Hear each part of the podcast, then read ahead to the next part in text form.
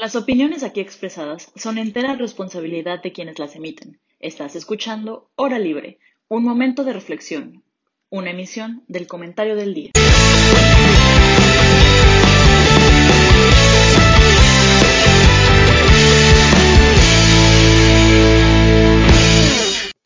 Hola, muy buen día a todas, todas las personas que nos sintonizan en esta otra emisión semanal de Hora Libre, un momento de reflexión. En este, esta ocasión me encuentro eh, conduciendo este programa. Soy Arieta Salgado y también me encuentro con Isa Ellarte y con Ferran Arevalo, a quienes ya recordarán de otras temporadas de Hora Libre, porque me parece que, que ustedes han estado desde que este programa inició, ¿no? Isa, Ferran, ¿cómo están el día de hoy?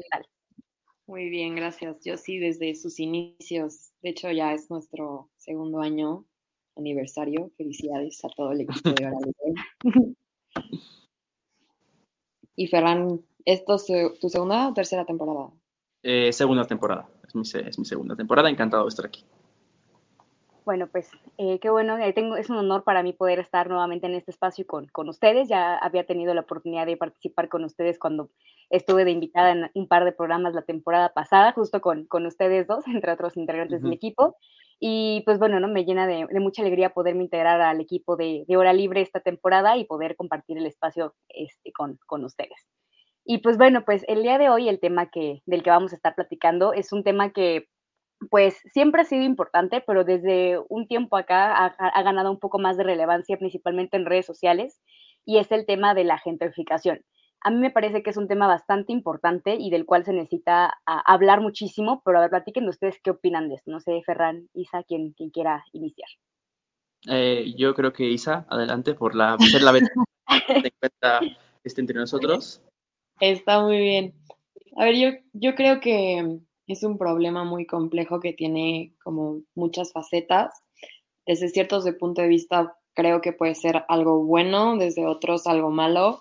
Eh, pero bueno, justo hay que analizar como cada puntito y, buscar soluciones, ¿no? O sea, en general siento que la gentrificación, o sea, como dices, no es algo nuevo, pero igual con con los efectos post-pandémicos y todo el traslado hacia el home office y esa tendencia que yo creo que seguirá, no solamente o sea, en, en nuestro país, sino eh, más bien es una tendencia global, pues cada vez va, va a llamar la atención pues cambiar tu estilo de vida hacia algo mejor, ¿no? Y si eso implica ya no vivir en, en la ciudad, llámese lo lo que significa eso, ¿no? Si cambiar de vivir en Nueva York a vivir a la Ciudad de México, de la Ciudad de México a vivir a Querétaro o, lo que sea, pues siempre vas a buscar, o sea, es algo natural del ser humano buscar condiciones mejores de vida.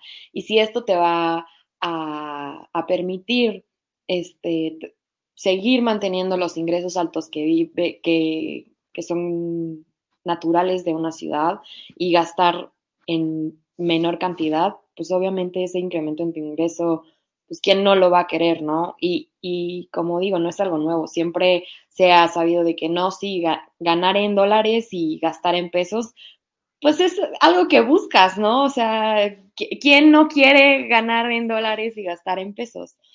Ahora que también hay otras consecuencias como sociológicas y políticas que, pues, a ver si discutimos a lo largo del programa, que creo que pues pueden ser muy interesantes.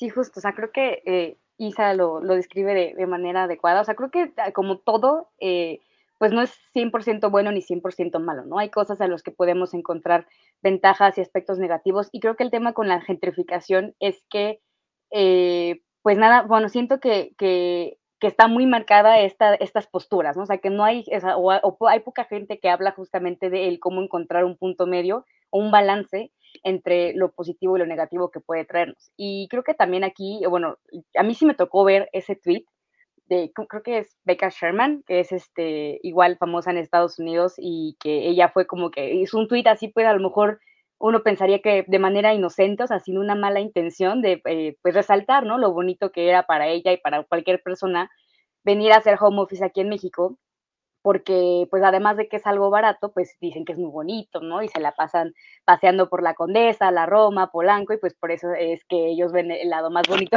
del, del país y por eso dicen que es algo precioso, ¿no? Por eso invita a la gente, eh, sobre todo pues en Estados Unidos, a que venga a hacer home office acá, ¿no? Aprovechando pues esta, esta ventaja que pues ahorita muchos pueden tener de, de no estar 100% en una oficina o tener que ir presencialmente y que puedan hacer su trabajo de manera remota y que pues bueno, da la oportunidad de que pues salgas a otros lugares, que conozcas, a lo mejor te vayas, no, no de vacaciones propiamente, pero pues que vayas a, a otro lugar a, a, trabajar y después regresar a tu casa y demás.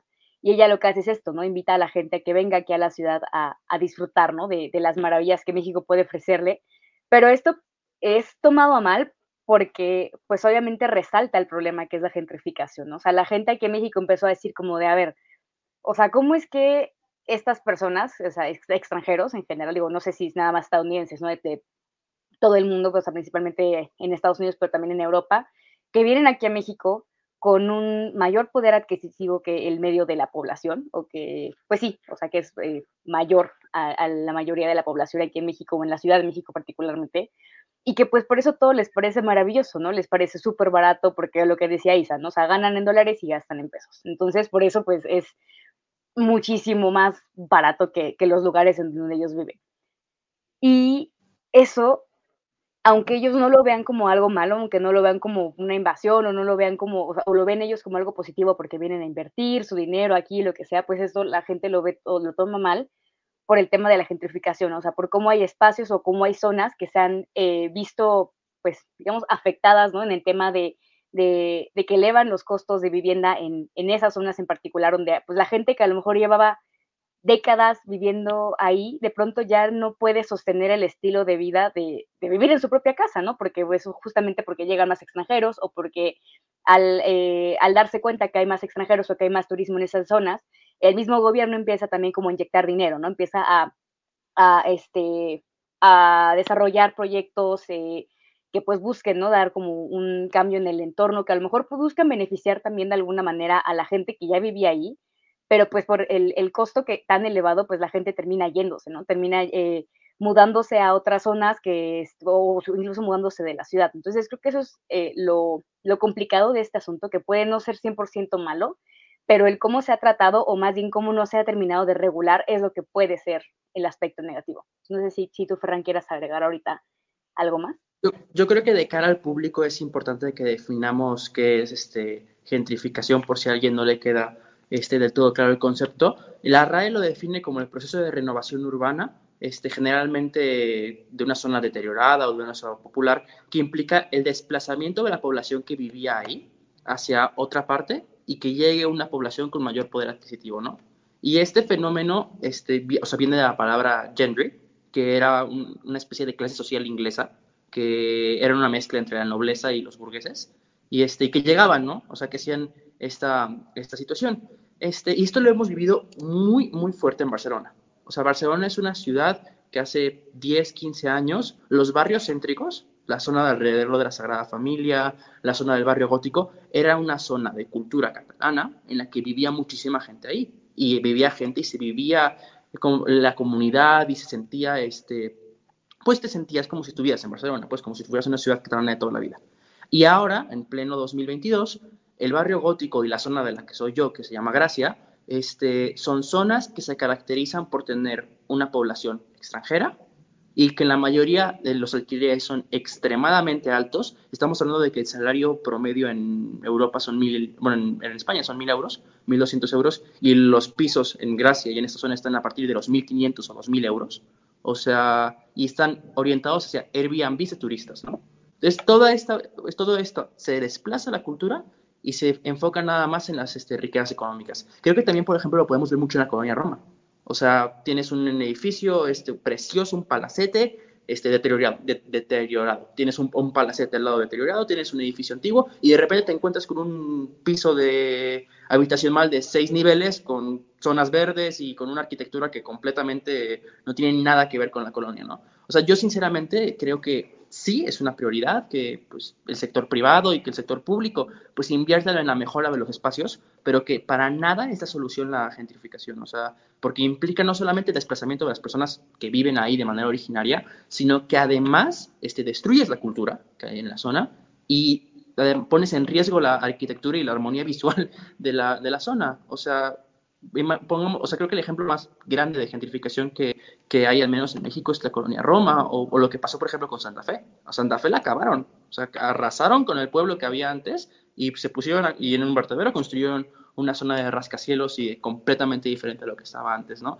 Y sí creo que estos procesos no son especialmente positivos de cara a la cultura, ¿no? A lo mejor tienen un impacto económico bueno y a lo mejor pues aplica la teoría de la ventana rota, ¿no? De que pues por tener edificios bonitos y de por estar todo bonito pues no, no hay ningún este, crimen ni nada, pero tiene unas consecuencias que yo sinceramente no creo que sean especialmente positivas.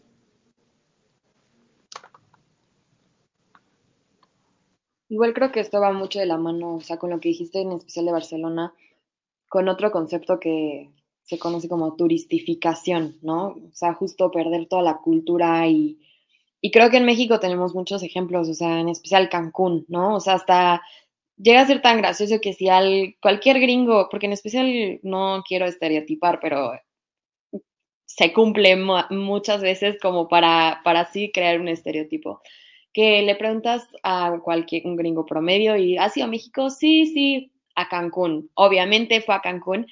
Y realmente eso no es ir a México. Vas a tu hotel o, y sales una vez a la calle y a, esta cultura ficticia que te crearon y que crees que es México. Y eso pasa en muchísimos otros países. A mí igual algo que me impactó muchísimo fue cuando fui a Venecia. Dije, esto o sea, e, está horrible, ¿sabes? Como el TikTok. Dije, por, o sea, se pierde por completo eh, eh, y se siente, ¿no? Que, que ya no es un lugar auténtico. Y creo que esa pérdida de cultura no, no hay beneficio económico que pueda ser equivalente a esa pérdida de cultura. Claro que hay otros casos en el que no, o sea, por ejemplo, en Santa Fe, pues de que sea un basurero a que sea un hub internacional por todas las oficinas que hay, pues por supuesto que sí vale la pena. Justo, justo con lo que mencionas, este, creo que el primer ejemplo de gentrificación o de turización, no sé cómo, lo mencionaste, es Ibiza. Ibiza es este, una isla que originalmente no se llama Ibiza, se llama Evisa, porque la isla se hablaba catalán este, y era una comunidad chiquita de gente que hablaba catalán en, en, Mallorca, ¿no? Y de repente, por sus playas y por su atractivo turístico, se hizo súper famosa, todo el mundo quiso ir a Ibiza y se castellanizó el nombre de Ibiza a Ibiza, y ahora el idioma más hablado en Ibiza después del este, español es el inglés o el alemán incluso es antes que el, castellano. ¿Por qué? Porque de repente llegaron turistas, turistas, turistas, turistas, y se creó esto que tú mencionas que pasa en Cancún, ¿no? O sea, hoteles gigantescos en la que llega el turista alemán y come salchichas alemanas, no, no sé qué desayunan la gente alemana, pero desayunan en Alemania. O por ejemplo, esto que comentas de Cancún es súper interesante porque, o sea, turistas españoles que van a Cancún van al hotel español de Cancún, desayunan cosas españolas, están con el acento de la gente este, española de los trabajadores del hotel y, este, y en la vida conocen el resto de, Cancún. Y Cancún ciudad se acabó. O sea, dejó directamente de existir como cultura y como una ciudad que de hecho tenía su historia de los mayas, completamente este, eliminada, ¿no? Este, y es un proceso que se está comenzando a dar, por ejemplo, en Tulum y en Bacalar, ¿no? Que poco a poco el turismo y, los, y, esta, y este tipo de... Por la necesidad de generar crecimiento económico y, este, y beneficios, se va comiendo poquito a poquito este, la cultura de las zonas originarias y acaban con, con eso por completo, ¿no? O sea, creo que sí, eso, eso que mencionas es muy, muy valioso. No me hables de en que lloro. Te juro, era mi sueño de vida, de que yo ya sabía, mi plan de vida era voy a trabajar de los 23 a los 43, 20 años de vida laboral activa y a los 43 me retiro a Bacalar. Y ahora mi sueño ya, ya, ya no existe porque en 20 años Bacalar ya no va a ser ni me va a dar el sentimiento que me dio. y ya no quiero Bacalar, necesito irme a encontrar tuve, Tuve la oportunidad de ir precisamente a Bacalar hace poco Y Bacalar y Chetumal son cosas completamente distintas. Y, o sea, Bacalar es de esos pocos lugares que conserva la cultura y que todavía se mantienen, pero ya estás viendo cómo poco a poco se van construyendo hoteles, van quitando casas para construir este tal, ¿sabes? Y como que se va perdiendo esa, esa cultura con tal beneficio económico. Sí, va a generar muchísimos empleos. O sea, seamos también en perspectivas económicas, este, va a generar una cantidad de empleos y de riqueza excelente para la zona. Vas a Bacalar y te encuentras a este, una ciudad que, la verdad, que digas tú mucho, mucho, que, este, crecimiento económico y mucha, ¿cómo decirlo? No es la Benito Juárez, ¿eh? de la Ciudad de México. O sea, es este, ¿cómo decirlo? Es todavía muy, está muy poco desarrollada, pues. O sea, pero este, esto va a generar crecimiento económico, sí, pero ¿a qué consecuencias, no? O sea, la consecuencia de la pérdida de la cultura, como pasó en Cancún, como pasó en Chetumal, etc. Y no, me digan eso, porque yo nunca he ido a Babacalar y creo que ya nunca lo voy a conocer como era bien, entonces no, ya me puse triste por esto, pero... Pero justo, o sea, todo esto que, que mencionan, o sea, donde vemos que, que, la gentrificación y este concepto que mencionaste de la turistificación, que yo nunca lo había escuchado así, pero pues creo que es algo que está bastante presente y que siempre lo hemos visto, o sea, el cómo eh, toman, eh, incluso por ejemplo, o sea, han, han habido como, eh, bueno, no memes, o sea, pero en redes sociales como este, cómo ha sido, cómo ha cambiado Cancún, por ejemplo, a través del tiempo, y veis que, o sea, imágenes de cómo hace 30 años, o, menos incluso, pues todavía era pura playa, era este más, pues un pueblito, había muy pocos hoteles, había poco pues, desarrollo, ¿no? Como le, dicen ahora, y ahora es algo totalmente diferente, y el problema es que, bueno, obviamente es importante el turismo, ¿no? Y en nuestro país muchísimo más, pero creo que el problema es cuando dejas que el, el, turismo sea lo principal y que se apodere de, este, de, o que tome más peso que las cuestiones culturales, que eh, incluso la, las cuestiones económicas locales. O sea, creo que el pensamiento general de, de, todos los gobiernos es como de, ah, pues es que el, el, el, turismo va a ayudar muchísimo a la economía local, ¿no? Pero pues ves que, que realmente no, no les ayuda como debería, si los va a tener que desplazar a otro lado. O sea, si van, o sea, sí, ok, qué padre que tengas aquí, me pongas un hotel, me pongas este, muchísimas cosas que va a traer mucha atracción turística, pero eh, de aquí a 5 o 10 años, pues yo y toda mi familia nos vamos a tener que ir a otro lado porque ya no podemos sostener el estilo de vida, ¿no? O sea, a lo mejor sí ganamos o sí nuestro negocio, sí nuestro, de lo que, a lo que, de lo que dependamos económicamente va a, a crecer o, o va a, a, tener mayores ganancias, pero pues de todas maneras no me va a alcanzar para poder seguir viviendo aquí, me voy a tener que ir a otro lado.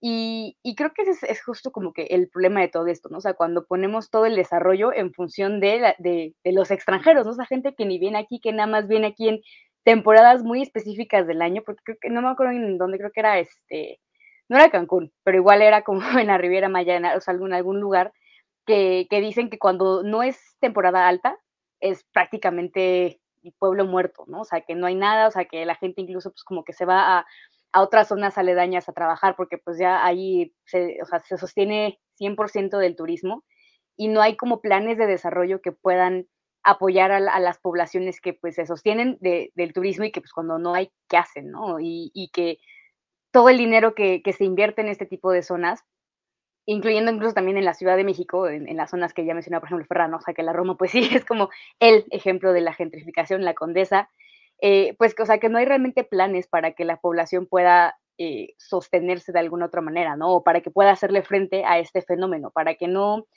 porque yo creo que el, el desarrollo no tendría que costarte la vivienda, ¿no? O sea, creo que el hecho de que, de que, o sea, sí, porque sí es importante que se modernicen espacios, que a lo mejor... Eh, haya, inversiones y que te pongan, pues no sé, a lo mejor centros comerciales o tiendas o, o centros culturales o todo lo que, o todo ese tipo de espacios, ¿no? Que son necesarios, parques y demás, pero que esto no te vaya a costar el, el vivir ahí, o sea, que no porque te pongan eso, que, que tú necesitas para que, porque necesitamos espacios para recrearnos, para descansar, para conocer, para, no, o sea, simplemente para disfrutar un ratito, pues eso no tendría que costarnos el vivir ahí, ¿no? O sea, no porque me pongan un cine en la esquina de mi casa, yo tendría que decir, ay, ya no es que ya no puedo vivir aquí, me tengo que ir a otro lado donde me va a quedar más lejos otro cine. Entonces ya, o sea, mi situación va a ser la misma. Entonces a lo mejor me quisiste ayudar poniéndome a lo mejor esto para, a, para ayudarme o para darme estas facilidades, pero pues al fin de cuentas, como no hay un plan o no hay eh, algo que me pueda ayudar a largo plazo, yo me voy a tener que desplazar. Y creo que eso es como lo, el, el mayor problema con la gentrificación y, con la turistificación. Sí, no, y completamente de acuerdo en lo que mencionas. Yo creo que de aquí se desprenden dos conceptos muy importantes, como las consecuencias positivas y las consecuencias negativas, ¿no? O sea, en, su momento Acapulco este, este, se gentrificó en los años este, 80, 90, ¿no? Y se construyó la zona hotelera, que ahora es la zona hotelera vieja, porque ya, ni, ya nadie quiere ir ahí. Entonces se construyó una zona hotelera nueva, que es Diamante, porque la vieja ya se había este, utilizado. Entonces llegaste, desplazaste a la gente que estaba ahí, construiste hoteles. Luego los hoteles se hicieron viejos, no los quisiste quitar, no quisiste volver a recuperar la cultura y entonces construiste nuevos hoteles en otro lado. Entonces como que vas poco a poco desplazando e incluso lo mismo que creaste, este, lo dejas ahí este, no abandonado, pero sin ningún tipo de, de propósito. Entonces aquí se desprende el hecho de que no solamente estás este, moviendo a la población local, y, este, y destruyendo su cultura, sino que además estás gastando una cantidad de recursos y dañando el medio ambiente de una manera espectacular. O sea, ¿por qué? Porque no es mala onda, pero la, la casa de la persona que vive en Bacalar no contamina lo mismo que el hotel que, de Cancún y no producen la misma cantidad de basura y no producen la misma cantidad de polución, ¿no? Entonces, de aquí se desprende esto. Pero también es cierto que muchas veces el único acceso, este, el único, o sea, pensemoslo de dos maneras, ¿no? O sea, hay un hotel, ¿no? Entonces, la tienda de, enfrente que vende Coca-Colas este, va a subir el precio de las Coca-Colas, porque sabe que los este, americanos pagan en dólares. Entonces, va a subir el precio de las Coca-Colas. Entonces, esa persona va a tener muchísimo más dinero y entonces hay un efecto, ¿no? O sea, esta persona tiene más dinero, gasta más, hay crecimiento económico, sí. Pero luego la persona que vive al lado de esa persona, que quiere comprar una Coca, tiene que comprar el precio que se la están vendiendo al turista estadounidense, ¿no? Entonces, sí hay crecimiento económico, sí tiene una consecuencia positiva, sin embargo, este, no se trata de construir por construir y no se trata de llenar todo de casas en plan Estados Unidos y viva la burbuja inmobiliaria, ¿no? O sea, por ahí. Isa, creo que hace ratito estaba diciendo algo, pero creo que yo empecé a hablar y ya no te escuchamos. No sé si quieras como, retomarlo. Sí, estaba diciendo que justo era una paradoja, como que mm, estas ciudades, por ejemplo, regresemos a Bacalar, Este, o sea, su atractivo justo es que es un pueblito chiquito, calladito, de una vida tranquila, donde el domingo nadie sale de su casa. Un paréntesis brevario cultural. Una vez se nos quedaron las llaves encerradas adentro de la cajuela en Bacalar y nos tardamos como cinco horas en que trajeran un cerrajero de otro pueblo, porque nadie trabaja los domingos en Bacalar. Pero bueno, cierre de brevario cultural. Este, entonces, justo este atractivo, pues poco a poco lo va perdiendo y entonces, ¿cuál es el, cuál es el propósito al final del día si, si ya acabaste con, con lo que te llamaba la atención de ese lugar para, en primer lugar? Y luego es, o sea, ahora regresando como a, la gentrificación, pero ya en, ciudades más grandes, creo que todo esto genera como un ripple effect. O sea, a mí yo tengo un poco de problema con los chilangos. Los chilangos en la CDMX los amo. Los chilangos en Querétaro son la peor cosa que le ha pasado a mi pueblo. Justo creo que, o sea, es parte de lo mismo, o sea, entonces llegan los gringos o llegan los europeos a la Ciudad de México y entonces suben las rentas aquí y entonces ya no tienes la calidad de vida que quieres aquí, entonces te vas a Querétaro. Y entonces llega, pero no te vas solo tú, se van cientos de miles de personas al año y entonces en Querétaro las rentas suben, los espacios son cada vez más pequeños, la ciudad se va extendiendo cada vez más, hay problemas de movilidad. Entonces, ¿qué hace gente de Querétaro? Se va a vivir a otro pueblo. Y entonces, a su vez, o sea, hasta que acabas en dónde, ¿no? O sea, te vas moviendo. Y todo esto igual genera un súper problema como en cuanto a, planeación urbana, o sea, cómo realmente puedes como planear una ciudad en el futuro cuando no sabes realmente las tendencias demográficas ni, ni qué te va a afectar. O sea, ¿quién iba a pensar que la pandemia que nadie esperaba iba a cambiar la forma en que vivíamos y trabajábamos para el resto de la vida y que eso iba a tener consecuencias en dónde y cómo queremos vivir. Entonces creo que sí, o sea, eh, eh, presenta un problema muy grande para los gobiernos y, y no, no sé qué tanto puedas estar preparado o no para este tipo de fenómenos sociales. A mí algo que me llama mucho la atención, ay, perdón, Ferran, es algo que ahorita comentaban de, de cómo deja de, de ser suficiente, o sea, no nada más ya acabaste como que con esta zona, ¿no? O sea, lo que el ejemplo que mencionó Ferran de Acapulco, de cómo la, la, zona hotelera, ¿no? La zona dorada, como le conocemos ahorita, en algún momento pues ya dejó de ser suficiente para, para el turismo que llegaba o dejó de, de, ser lo suficientemente bonita y pues para, digo, porque hubo un tiempo que Acapulco estuvo como medio muerto, ¿no? Por muchos problemas que hubo por allá y que cuando intentaron como que revivirlo, no terminaron como de revivir más bien la parte que ya estaba, sino que pues dijeron, ah, pues vámonos más lejos, ¿no? Se construye la escénica y te vas a Punta Diamante.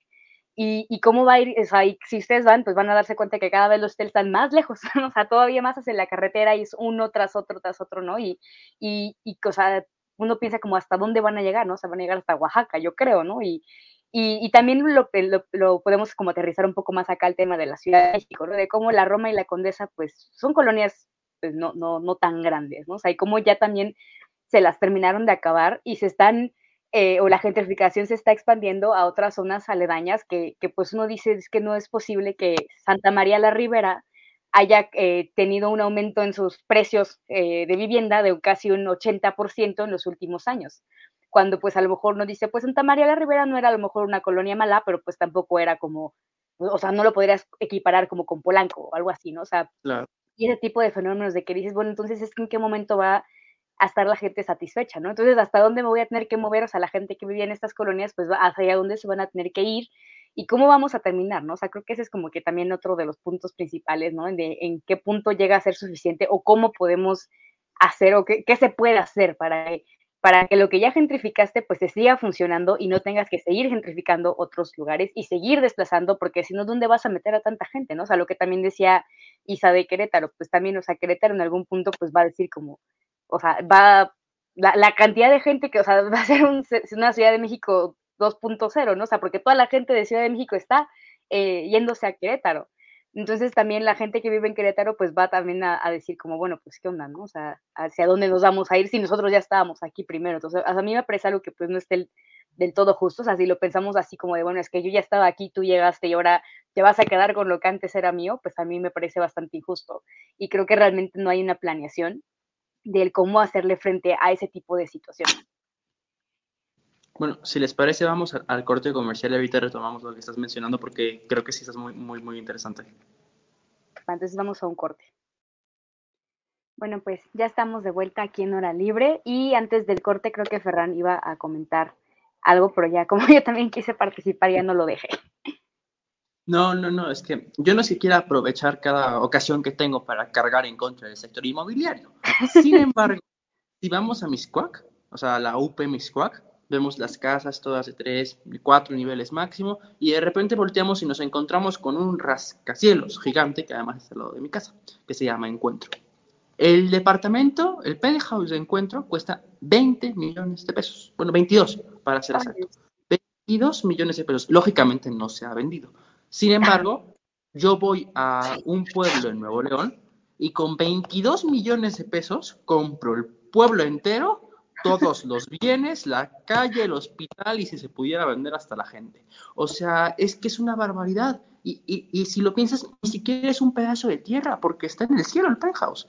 O sea, entonces, pues vas, o sea, vas, vas, vas especulando, especulando, especulando, especulando con el precio del suelo. El suelo es exactamente el mismo. Bueno, y además es de la Ciudad de México se hunde, pero este, ¿qué onda con el, con el, que suba, suba y suba como consecuencia de que además hay gente dispuesta a pagar eso? Y va a llegar un extranjero que le gusta mucho la Ciudad de México, ha escuchado, ha escuchado que no es nada más todo color sepia, usamos sombrero y, y, salen las bolas de heno por ahí, dicen que está bonita y se va a comprar el departamento de 22 millones de pesos.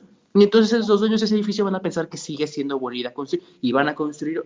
Y entonces, ¿cuál es el problema? Que a nosotros los jóvenes se, nos hace cada vez más difícil el acceso a la vivienda. Y se nos hace cada vez más complicado no solamente el poder este, adquirir una, una casa por el tema de la inflación, sino que si sigues especulando y especulando con el precio de la vivienda, llegas a unos niveles que ya son este, increíbles. Tú comparas el precio promedio de renta de Benito Juárez con el precio promedio de renta de Querétaro y te das cuenta de que con lo que pagas de renta en un lado por 60 metros cuadrados, en Querétaro tienes casi la misma casa con el mismo edificio, con las mismas comodidades, por este 160 metros cuadrados, ¿no? Y te quedas, oye, pues, bueno, en Querétaro antes, ¿no? Ahora ya, ahora ya quién sabe, pero te quedas, oye, pues, no, o sea, ¿qué está pasando aquí? O sea, que se regule o que se pongan alguna cosa para parar esta especulación sin fondo que se está creando, porque el, o sea, es, como un ciclo vicioso, ¿no? O sea, hay demanda y hay oferta, y como hay oferta hay demanda, y como hay demanda hay oferta, y se sigue, se sigue, se sigue,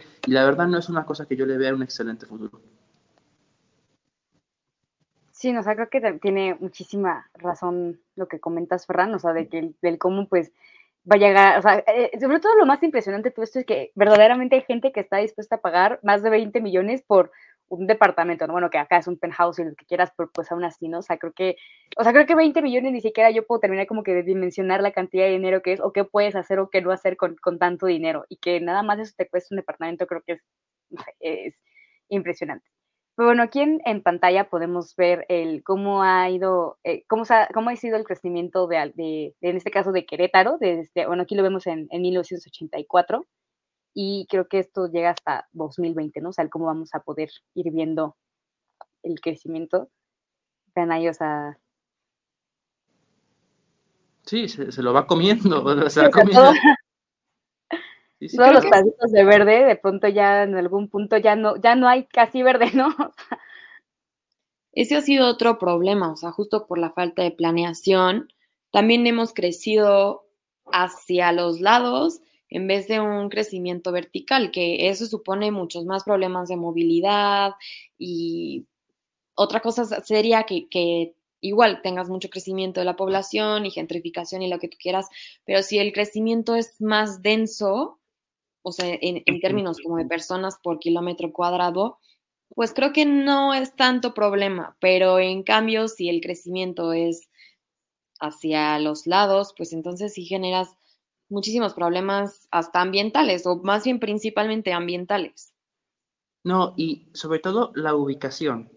O sea, yo no es que quiera ahorita también este, criticar a los aztecas y su decisión de construir una ciudad en mitad de un lago, y luego los españoles de llegar y llenar todo de basura el lago y secarlo.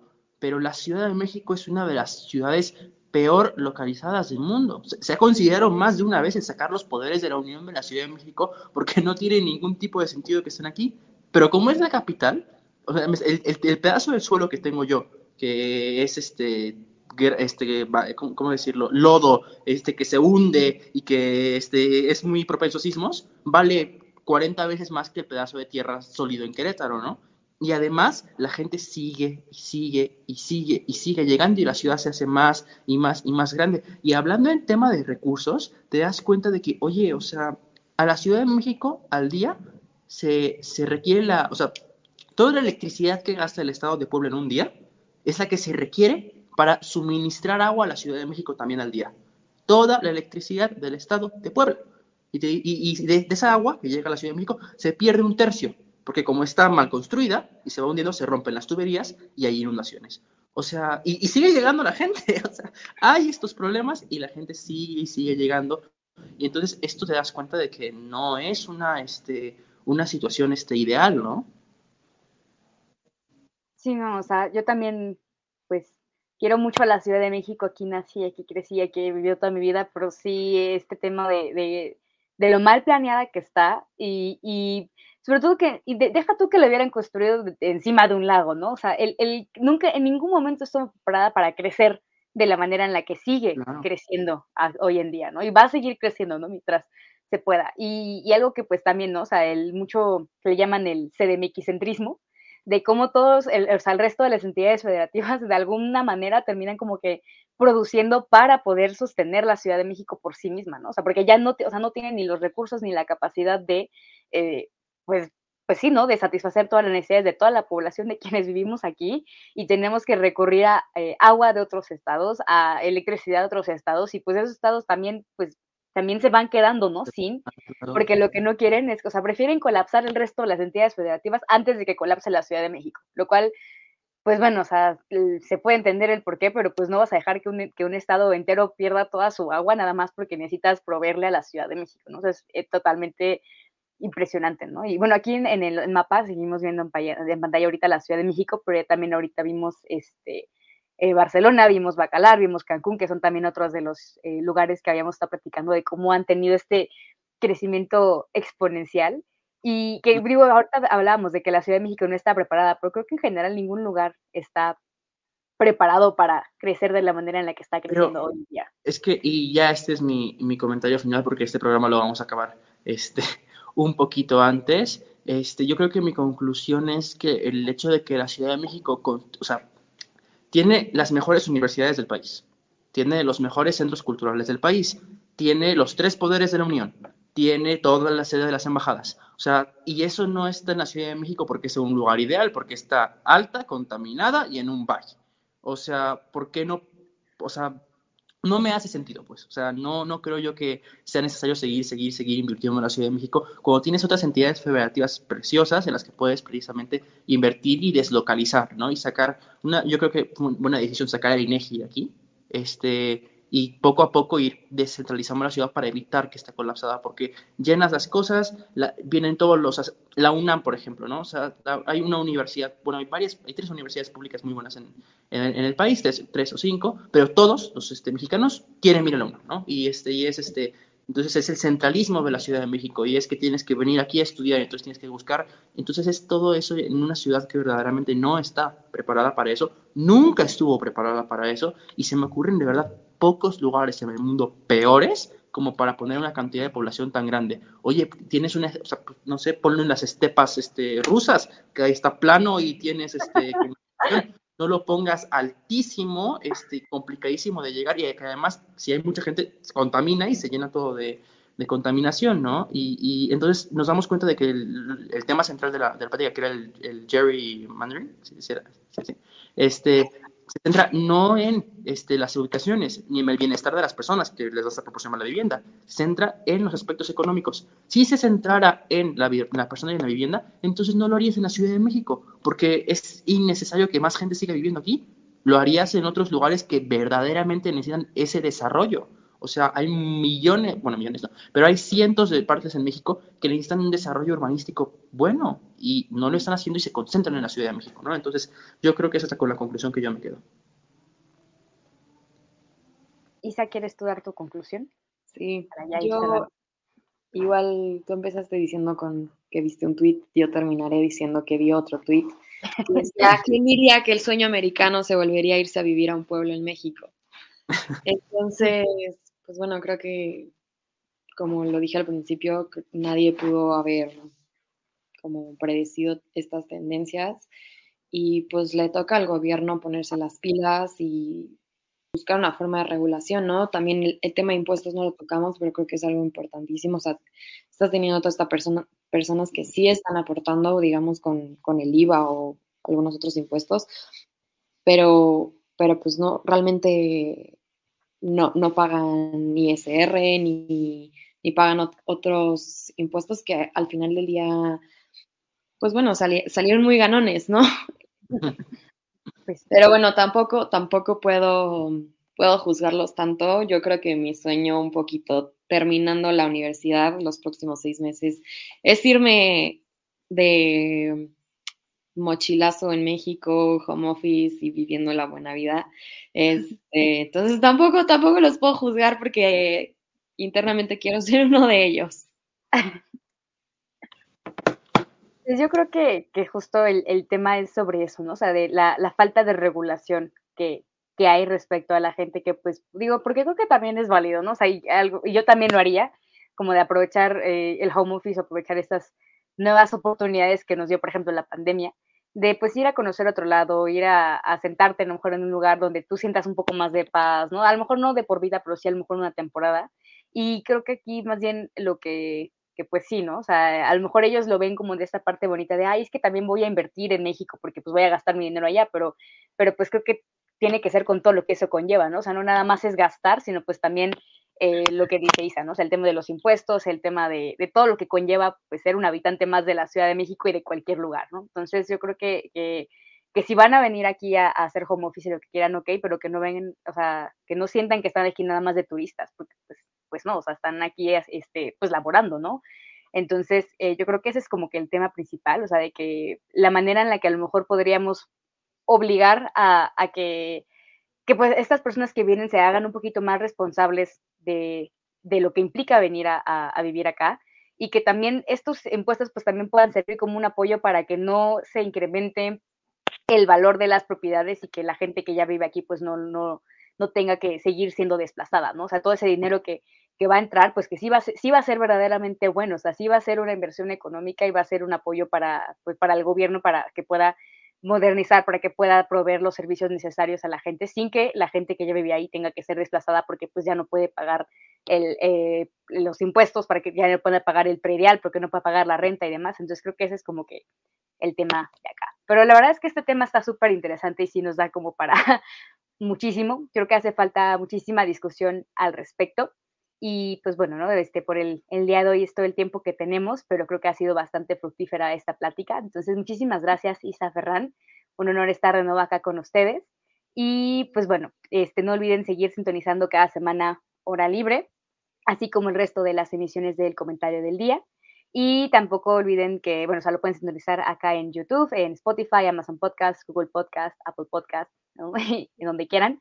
Y también, este, pues no se olviden de seguir las redes sociales del comentario del, día, Facebook, Twitter, Instagram y mismo YouTube también, así como las flow page del comentario del día y de cada uno de los programas que, que son parte del canal, para que estén pendientes de las actualizaciones, los temas y todo lo que se va a tratar cada semana. Pues bueno, nuevamente muchas gracias a todos por sintonizarnos el día de hoy y pues que tengan excelente semana.